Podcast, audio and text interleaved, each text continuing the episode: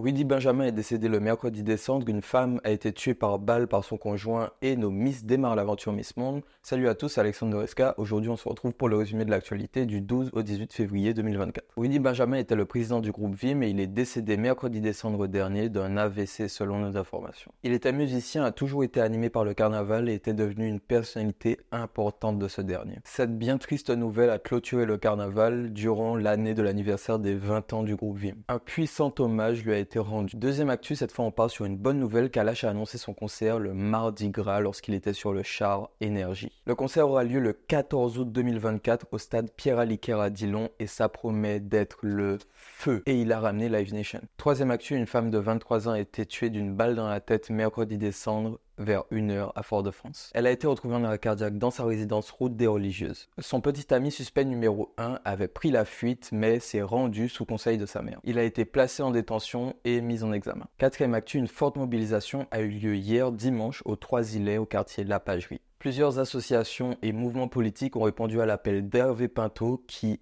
demande la restitution d'une parcelle de 16 hectares aux Trois-Îlets depuis plus de 25 ans. Cette mobilisation ne devrait pas s'arrêter là et on en parlera un peu plus en profondeur sur Escape. Dernière actu, nos Miss sont partis pour l'aventure Miss Monde. Alors on a Axel René, Miss Martinique 2022, Clémence Bottino, Miss Guadeloupe 2019 et Miss France 2020. Et enfin Mariachi qui a été sélectionnée Miss Guadeloupe pour Miss Monde il y a quelques mois. La finale se déroulera le 9 mars prochain en Inde et on leur souhaite tout le meilleur.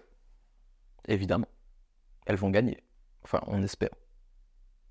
L'objectivité, tout ça.